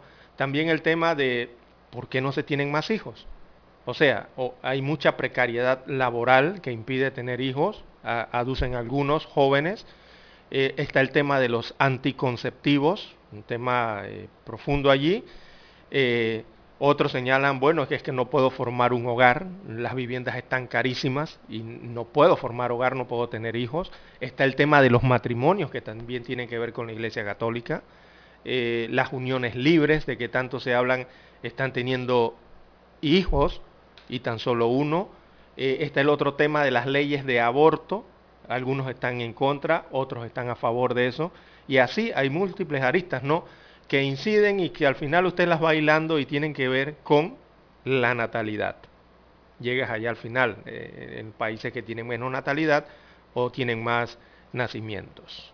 Bueno, son múltiples cosas eh, y, puntos los que tienen que ver con este tema. Bueno, y mientras usted nos trae esa noticia, aquí hay una noticia que suena insólita, don César, y es que abogados de la víctima reclamaron la incoacción de un delito de abusos sexuales, mientras que el juez instructor lo dejaba en coacciones graves y la fiscalía atendía que, entendía que eran leves. Una mujer, una mujer le pidió 16.935 dólares prestados a su excuñado y el depravado poco después le exigió que se lo pagara con favores sexuales y ella lo hizo. Allí comenzó la insólita historia que ha dado la vuelta al mundo durante el día de ayer y hoy también. La chica luego lo denunció y como prueba mostró los mensajes de acoso y amenaza que recibía de parte de su excuñado. Sin embargo, el Tribunal Constitucional de España se abstuvo de rectificar una sentencia que declaró legal el pago de una deuda monetaria a través de sexo oral. No lo consideraron un delito. Los abogados de la víctima reclamaron la incoacción de un delito en abusos sexuales, mientras que el juez instructor lo dejaba en coacciones graves y la fiscalía entendía que eran coacciones leves. Esto ocurrió en Mallorca, España. La ministra de Igualdad de España, Irene Montero, abordó el caso en Twitter y reprochó el proceder judicial, don César. ¿Qué le parece? La información, esta nota ha dado la vuelta al mundo ayer, es un escándalo. Sí, por ¿Cómo usted lo ve, Lara? Tratar de saldar Vamos a ver, ¿qué dice usted como cortesano de acá? No, tratar de saldar una deuda con sexo oral, ¿no? No, no, para mí no tiene, no tiene fundamento. Ay, Dios mío. es más, para mí eso es un delito sexual, como dicen los abogados de la mujer. Eso no, eso, no, eso no camina, eso no es así. No debe ser así. La, la, la, ley clara y las actuaciones judiciales y de instrucción, a mi juicio, deben ser apegadas a la ética, la moral y las buenas costumbres. Partiendo de ahí, partiendo de ese principio. Entonces, ¿cómo yo voy a acuñar una actuación en efectivo o en especies, pero que no implicara, Lara, un menoscabo de su integridad, ¿verdad? Su honra, su, su actuar, su yo moral. Eh, eso está afectado allí. Esto a mi juicio da pie hasta para una demanda civil, pero allá en lo penal dicen que no era delito.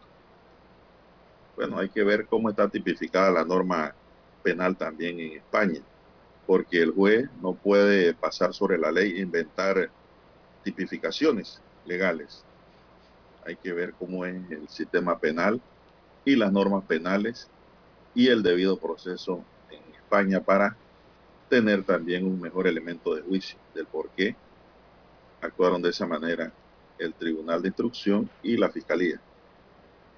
Bien, vamos a hacer una pausa porque hay que ir a Washington y regresamos en breve. Esta es la hora. 7 AM. 7 horas. Omega Estéreo, 40 años con usted en todo momento. El satélite indica que es momento de nuestra conexión. Desde Washington vía satélite y para Omega Estéreo Panamá, buenos días América. Buenos días América, vía satélite desde Washington.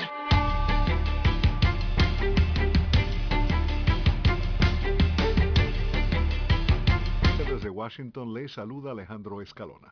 El Dow Jones alcanzó un récord el miércoles. Gigantes tecnológicos como Apple, el propietario de Google Alphabet, Amazon.com, plataformas Meta y Microsoft Corp cayeron entre 0,5% y 2,2%. Intel se disparó 4,1%. ATT subió 3,8% después de que la compañía de telecomunicaciones agregó 880 mil suscriptores de teléfono de pago mensuales en el cuarto trimestre. La ciudad de Chicago canceló actividades escolares en el tercer distrito escolar más grande del país en medio de una querella con el sindicato de maestros y el aumento récord de casos de coronavirus. La medida se produce después de que el sindicato de profesores votó para volver al aprendizaje remoto y presionó por protocolos de seguridad más rigurosos, argumentando preocupaciones sobre la rápida propagación de la variante Omicron en las últimas semanas, no solo en Chicago, sino en todo Estados Unidos. El número promedio de siete días de nuevos casos de COVID-19 en Estados Unidos llegó a 540.000, un nuevo máximo por octavo día consecutivo el martes. Si bien la mayoría de los distritos escolares públicos en Estados Unidos optaron por abrir sus puertas, ciudades como Milwaukee, Atlanta y Detroit implementaron instrucción en línea o postergaron el retorno a las escuelas debido a la escasez de personal y el coronavirus. El sindicato de maestros de Chicago instó a sus miembros a permanecer fuera de las aulas y trabajar de manera remota hasta el 18 de enero o retornar antes si la ciudad alcanza los niveles mínimos de salud y seguridad establecidos el año pasado como condición para el aprendizaje en persona.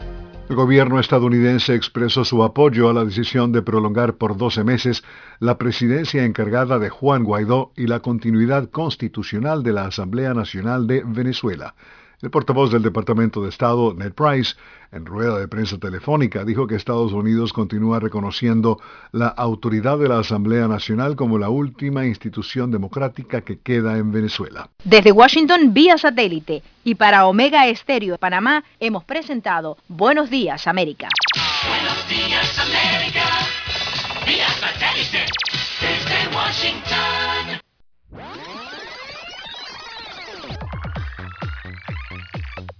Omega Stereo tiene una nueva app. Descárgala en Play Store y App Store totalmente gratis. Escucha Omega Stereo las 24 horas donde estés con nuestra aplicación 100% renovada.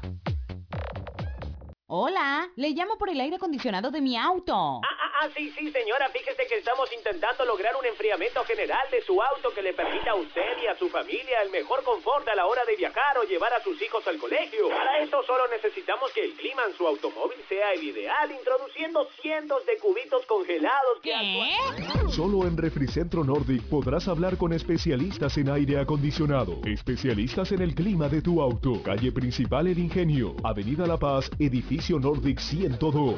Consultas al teléfono 393-2244.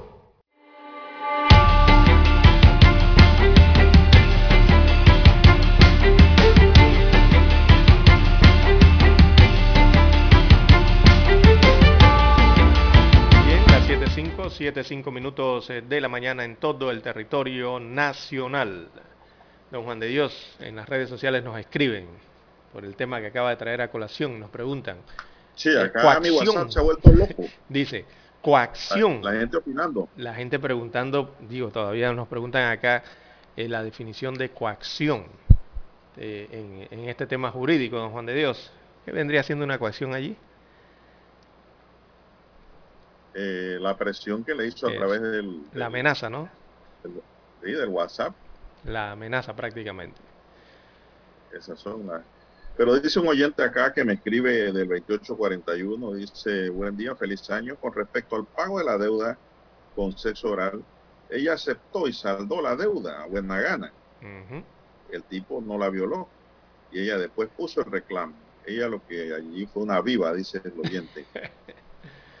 Así es. Eh, el detalle es que, bueno, esta mujer eh, aparentemente desesperada eh, pidió la ayuda de, de su cuñado eh, para darle el dinero, entonces algo, eh, consideran allá fue obligada a tener sexo oral en este caso, pero ahí parece que hubo un consentimiento en hacer el te- este tema de las felaciones.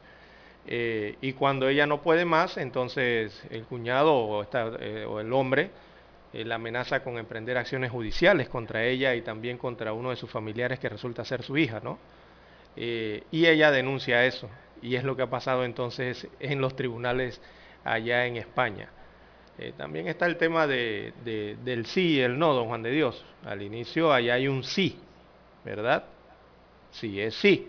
Y la, la- Pero la- también hay una extorsión, Lara. eh, porque ahí entra el tema del no. O sea, el sí a, a- a- la ayuda y a esto, bueno, ahí hubo consentimiento. Eh, Pero es un pero, consentimiento forzado. eh, pa, ahí donde viene el la cuestión. consentimiento forzado no es consentimiento Ahí es donde viene la cuestión, la diferencia. y un delito sexual. Sí, porque eh, entra en la, en la esfera de la agresión sexual, ¿no? Eh, el tema de eh, sin consentimiento, que es lo que usted está abordando. Es que los consentimientos tienen que ser autónomos, voluntarios e independientes. Sin coacción, para sin todo amenaza. tipo de actos, no para esto, para la firma de un contrato, para cualquier tipo de acción que usted vaya a emprender, en donde usted tenga clara disposición, tenga Ujú. capacidad legal para hacerlo, es decir, sea mayor de edad, esté en sus cinco cabales, eso requiere pues una serie de elementos esenciales para poder dar un consentimiento. Ajá. Ese es el que... Si el ese- hombre le estaba diciendo, tú me debes 16 mil dólares y me tienes que pagar así, así, es una forma de saldar el saldo, yo saldar la deuda y yo acepto, la está presionando, Lara. El consentimiento implica lo, esa palabrita que utilizamos al inicio. el de- ah, el consentimiento es cuando no hay coacciones, eh, cuando no hay amenazas. Allí hay consentimientos. Exactamente. Es voluntario. Voluntario. Por eso el sí. Eh, pero sin consentimiento entonces entra el no, que ya viene con el tema de las coacciones y amenazas. Ahí viene el. Hubo, un- hubo como un cambio, eh, eh, cambio de opinión, evidentemente, ¿no? Eh, y está en todo su derecho de cambiar de opinión. En cualquier O de momento. repente no cambió de opinión nunca. Mm, podría que ser. se vio for- forzada, Forzada a también aceptar podría ser. esa propuesta indecente. Así es. Bueno, seguimos, Lara. De este tema podemos hablar toda la mañana. El sí y el no, Pero a este mitad de camino. mucho pari, así que vamos con más noticias. Vamos a otro tema. El pues. vicepresidente de la República, José Gabriel, Gabriel Carrizo, presentó ante el Consejo de Gabinete un informe de gastos durante la pandemia de la COVID-19. De acuerdo al documento, entre el 2020 y el 2021 se destinaron 3.544 millones para atender la crisis sanitaria en el país y de estos 3.103 millones fueron para traslados a otras entidades. De esa cantidad, 2.073 millones corresponden a financiamiento del Plan Panamá Solidario. Carrizo detalló que el monto asignado al Ministerio de la Presidencia para cubrir los gastos durante el estado de emergencia fue de 465 millones 275 mil dólares, de los cuales fueron utilizados 426 millones 503 mil dólares. Según lo presentado, los recursos autorizados a las entidades públicas para atender la declaratoria de emergencia nacional, un total de 1.621 millones de dólares corresponden a un a uno do- 2020 y 923 millones al 2021. Por otro lado, el funcionario también hizo referencia sobre la compra de ventiladores y aseguró que el Ministerio de la Presidencia no generó ninguna orden de compra, no pagó ningún anticipo ni adquirió los equipos. Durante su discusión destacó que tras 22 meses de afrontar la pandemia y la administración Cortizo registra grandes avances. Explicó que en el país contamos con 5.783 camas en sala, 698 unidades de cuidados intensivos y semi-intensivos y 350 unidades de cuidados respiratorios, totalizando 6.835 camas a nivel nacional. Igualmente subrayó que a la fecha el 81.4% de la población meta vacunada cuenta con dos dosis de la inmunización. Esto es el resumen de lo que habló ayer el vicepresidente y ministro de la presidencia, José Gabriel Carrizo. Bien, las 7.11, 7.11 minutos de la mañana en todo el territorio nacional. Tenemos pausa que cumplir, eh, así que vamos a la pausa y retornamos. 7.30 AM, Infoanálisis, con entrevistas y análisis con los personajes que son noticia. La mejor franja informativa matutina está en los 107.3 FM de Omega Estéreo, cadena nacional. Desde los estudios de Omega Estéreo, establecemos contacto vía satélite con la voz de América. Desde Washington, presentamos el reportaje internacional.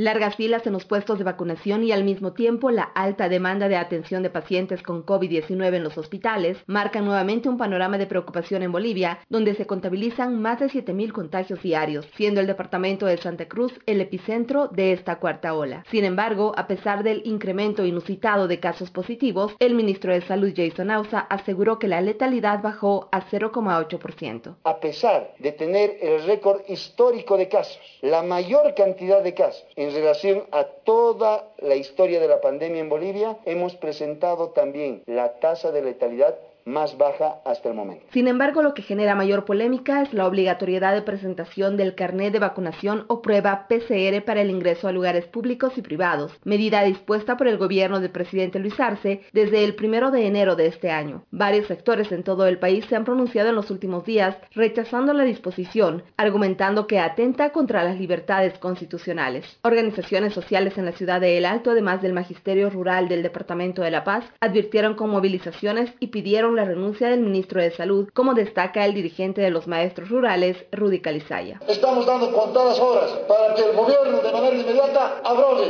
el decreto supremo 4641, 4640. Además, se ha propuesto la renuncia del ministro. Por otro lado, también preocupa a las autoridades sanitarias los contagios en el personal de salud, sobre todo en Santa Cruz. Y el secretario de Salud y Desarrollo Humano de la Gobernación, Fernando Pacheco, informó. Nosotros, con un personal mermado, disminuido por la cantidad de bajas por COVID que tenemos, no hemos cerrado un solo centro de vacunación. Mientras tanto, el Ministerio de Salud dio marcha atrás y suspendió la homologación de los carnets de vacunación del COVID-19 que fueron emitidos en el extranjero. Ahora las personas que recibieron dosis fuera del país no deberán realizar ningún trámite adicional para demostrar su inmunización. Fabiola Chambi, Voz de América, Bolivia. Escucharon vía satélite desde Washington el reportaje internacional. Para anunciarse en Omega Estéreo, marque el 269-2237. Con mucho gusto le brindaremos una atención profesional y personalizada. Su publicidad en Omega Estéreo.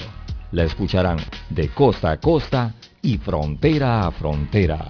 Contáctenos 269-2237. Gracias.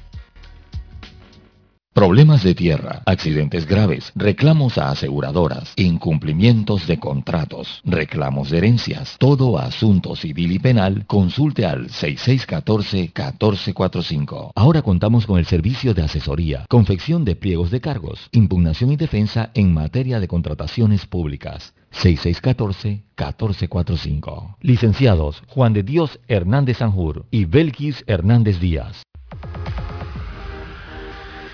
Omega Stereo tiene una nueva app. Descárgala en Play Store y App Store totalmente gratis. Escucha Omega Stereo las 24 horas donde estés con nuestra aplicación totalmente nueva.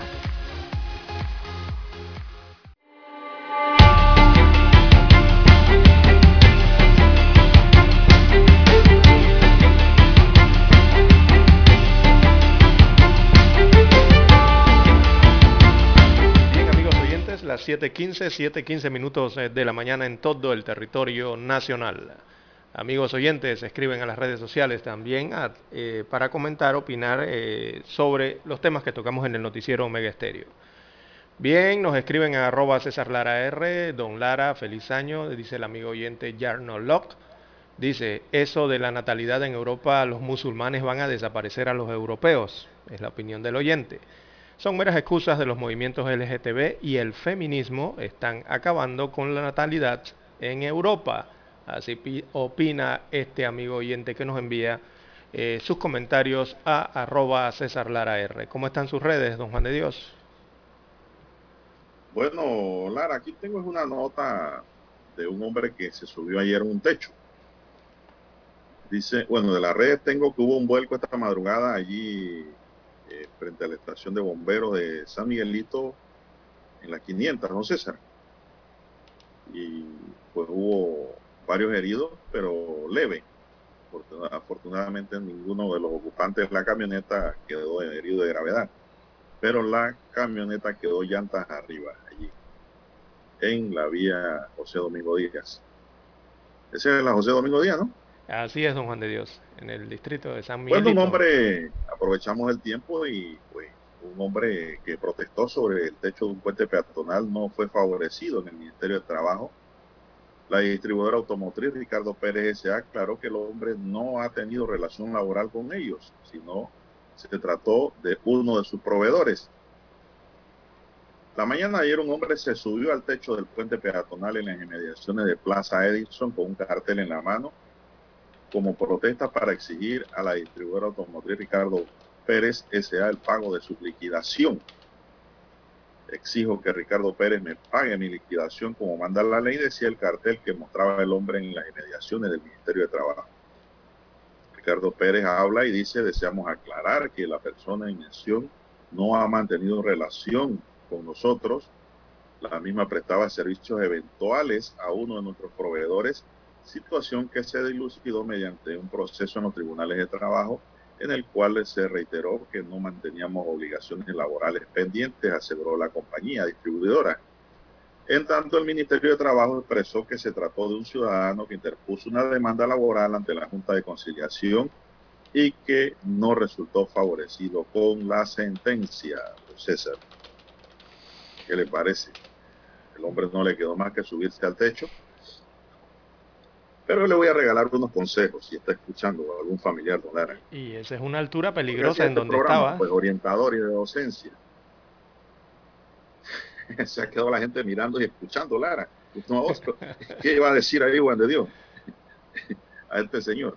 Bueno, esto, a él le quedan dos caminos, entonces, porque él debe tener un abogado, me supongo, ya sea de particular o un abogado de oficio. Esto, él tiene dos caminos, impugnar esa resolución y dos, acatar lo que se dijo en la audiencia y señaló Ricardo Pérez y buscar al proveedor y demandar al proveedor, Lara. Son los dos caminos que tiene. Porque indudablemente él fue a reclamar porque hizo un trabajo. Trabajó un tiempo. Yo no sé si permanente o eventual. Dicen que eventual. Pero aún así, él tiene el derecho de acción y lo puede hacer contra ese proveedor del Ricardo Pérez. A ver qué va a decir el proveedor también si me va a salir con otra, diciendo que no era empleado de él, sino de Ricardo Pérez. Pero ya esas son decisiones de él y su abogado. Entonces, son las 7:19 Sí. minutos en su noticiero Y- Megesterio, el primero con las últimas. Y lo otro, muchas personas también preguntaban en las redes sociales, pero si está bajito, pero decían bajito de la altura de- de- de- del paso peatonal, de donde están las escaleras, ¿no? Ah, claro, pero él, No, él nunca pero- se subió ahí para eh, amenazar que se iba a tirar. Sí, pero para aclararle a los amigos oyentes y en las redes sociales, oiga, las caídas mortales se dan de alturas de 10, de tan solo 10 pies de altura. 10 pies de altura vienen siendo, divida ahí entre 3, vienen siendo, si acaso, 3 metros. El que cae de una escalera, pintando, ahora que viene la pintura de la casa, te ve esas escaleras triangulares que uno abre y se sube allí para pintar el alero. Bueno, caerse de allí es mortal. Si usted se cae de ahí, las posibilidades de que usted muera son muchas. Entonces, a la altura en que estaba este señor protestando, eh, mínimo tenía una altura de 7 a 8, de 7 metros como mínimo, a la altura de ese alero del puente eh, peatonal. Caerse de ahí prácticamente es mortal. Por eso llamó tanto la atención y por eso lo estaban cuidando tanto. Puede ser. Ese es el Puede detalle ser, para los amigos oyentes. Pero caer de allí es mortal. El que se cae de allí tiene posibilidades de morir, don Juan de Dios. De, es- Bueno, de no, tan pues, si se simple esa cae- altura. Pero si se cae, usted lo ha dicho, sería un accidente. Exacto. Pero la intención de él no era tirarse ni caerse. No, no, era la La protesta. intención de él era que leyera a la gente el cartel de protesta. Exactamente. Bueno, Quizás no esté muy alto, pero si se cae, podría ser mortal. Bien, las 7.21, 7.21 minutos eh, de la mañana en todo el territorio nacional. Bueno, es que hay gente que se cae de pies y se lesiona, don Juan de Dios. ¿ah? Nada más con, de pie, caer de pie. O sea, estar de pies y caerse. Ya quedan lesionados, hay mucha gente. no, hay gente que se muere nada más con la caída mínima, hasta de una silla, Lara. De la cama, caiga. de la altura de la cama nada más. Yo supe de un caso de unos señores que estaban jugando dominó y a uno de ellos se le dobló la pata de atrás de las sillas plásticas estas que venden en los almacenes por allí. Oiga, sí, esas sillas malas. de esas sillas malas que no aguantan peso. La silla se dobló de atrás y el hombre cayó de espalda eh, sobre un bloque que le pegó en la nuca, en la parte de atrás de la cabeza y el señor se murió. Uf, en la base del cerebro. De una silla. lío. No sé, digo, eso es relativo, las caídas mortales. Bueno, don César, eh, ya estamos en la recta final, 7.21 minutos. Buenos días, Panamá. Están en sintonía de Omega Estéreo, cadena nacional, con el noticiero, el primero con las últimas, un noticiero diferente para gente pensante. Una mujer investigada por el delito de extorsión y que fue detenida en la operación Amanecer, se le revocó la medida cautelar de notificación periódica y se le impuso la detención preventiva tras una apelación. Esto ocurrió en la provincia de Chiriquí. Eh, la mujer es investigada por el delito de extorsión en un hecho ocurrido el 3 de julio del año pasado y donde se aprendieron a 10 personas. Pongan atención los que andan en estas trampas. Aunque no crean que, no creo que esa gente que anda en eso nos escuchen, Lara.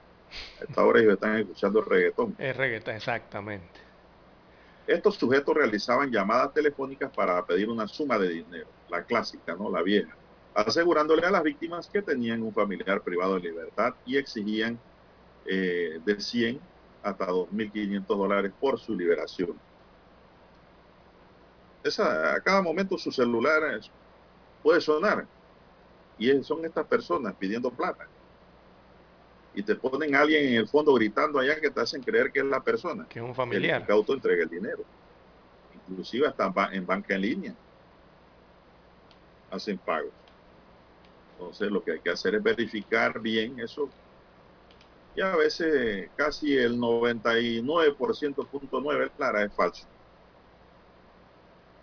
En Panamá la industria del secuestro no ha progresado. Gracias a Dios y a las autoridades. eh, pues este tipo de delito se ve muy poco en Panamá. Pero esta mujer quedó presa por ello, Lara, y bien presa está si es así. Está profundamente vinculada al delito. Así es, don Juan de Dios. Bien, en más informaciones, bueno, andan tras la pista de los que robaron en el aeropuerto. ¿Usted se acuerda, don Juan de Dios, de ese robo Sí, sí, millonario? cómo no, se robaron el dinero viejo. Óigame, están tras la pista de ellos todavía. eh, fue más de millón y medio de dólares, según las autoridades, lo que se robaron en el aeropuerto en aquella ocasión. Hasta ahora, hasta ahorita, sigue siendo el robo perfecto, don Juan de Dios. Los ladrones siguen prófugos y la investigación fue declarada como compleja. Eh, sin embargo, las autoridades siguen tras la pista de los que perpetraron ese eh, millonario robo allá en la terminal vieja, ¿no? en la terminal de carga del aeropuerto de Tocumen. Eh, eh, así, de ese robo bien organizado, del que todavía ni, ni se recupera el botín, ni hay detenidos hasta el momento. Parece ser el robo del siglo, como lo han calificado ¿no? en el país.